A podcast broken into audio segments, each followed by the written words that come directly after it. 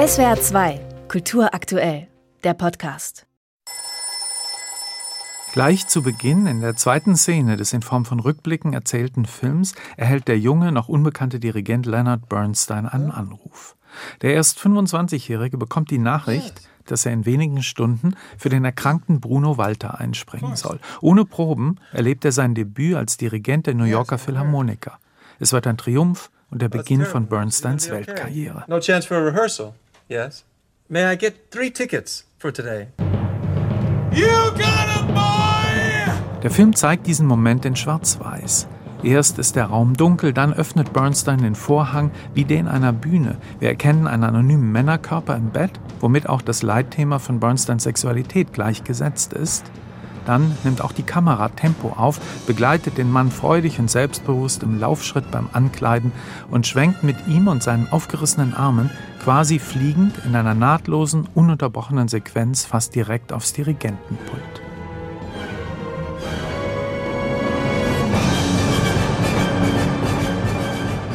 Ein andermal zeigt der Film eine Tanzprobe, das Matrosenballett aus Bernsteins ersten Musical On the Town. Plötzlich ist Bernstein selbst inmitten der Tänzer als einer von ihnen. Es zeigt Bernstein als Teil einer sexuell aufgeladenen Männergruppe mit homophilen Untertönen und seine Verlobte Felicia als die, die angeflirtet wird und zugleich vom eigentlichen Geschehen ausgeschlossen auf die Beobachterposition zurückgeworfen ist. Stilistisch sind diese Handvoll offen überhöhender Momente die besten Szenen des Films. If summer doesn't sing in you, then nothing sings in you. And if nothing sings in you, then you can't make music.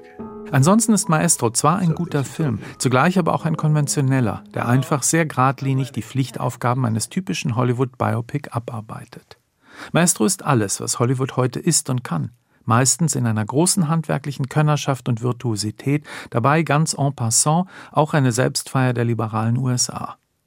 Zugleich aber stilistisch stockkonservativ und intellektuell unterfordernd, politisch überkorrekt und manchmal ein bisschen schamhaft, ja ängstlich seine eigene Courage negierend und vor den Abgründen des eigenen Themas zurückschreckend.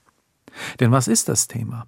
Es ist nicht, wie von einem Biopic über Leonard Bernstein zu erwarten wäre, das Porträt eines genialen Künstlers und Komponisten, politischen Aktivisten und Musikpädagogen, sondern es ist das Porträt eines Ehemanns, der nebenbei offenbar noch irgendetwas mit Musik zu tun gehabt hat. Wer nicht weiß, wer Bernstein war, kann es aus diesem Film kaum erfahren. Stattdessen lässt sich der Film sehr viel Zeit damit, die aufkeimende Liebe und die Verlobungsphase des Paares zu zeigen, in der das Thema der Männerliebe völlig abwesend bleibt. Ganz zum Schluss des Films wird über das Bild Felicias noch einmal der Filmtitel eingeblendet. Eine zweischneidige Entscheidung, denn sie bestätigt den Eindruck, Felicia sei die eigentliche, heimliche Hauptfigur des Films. Wenn dem aber so ist, warum zeigt sie Regisseur Bradley Cooper nicht als die Schauspielerin und Künstlerin, die sie auch war, sondern nur als Ehefrau und Mutter? Zugleich muss noch einmal betont werden, Maestro ist ein kurzweiliger, unterhaltsamer, gut gemachter Film über eine schwierige, letztlich aber glückliche und respektvolle Beziehung.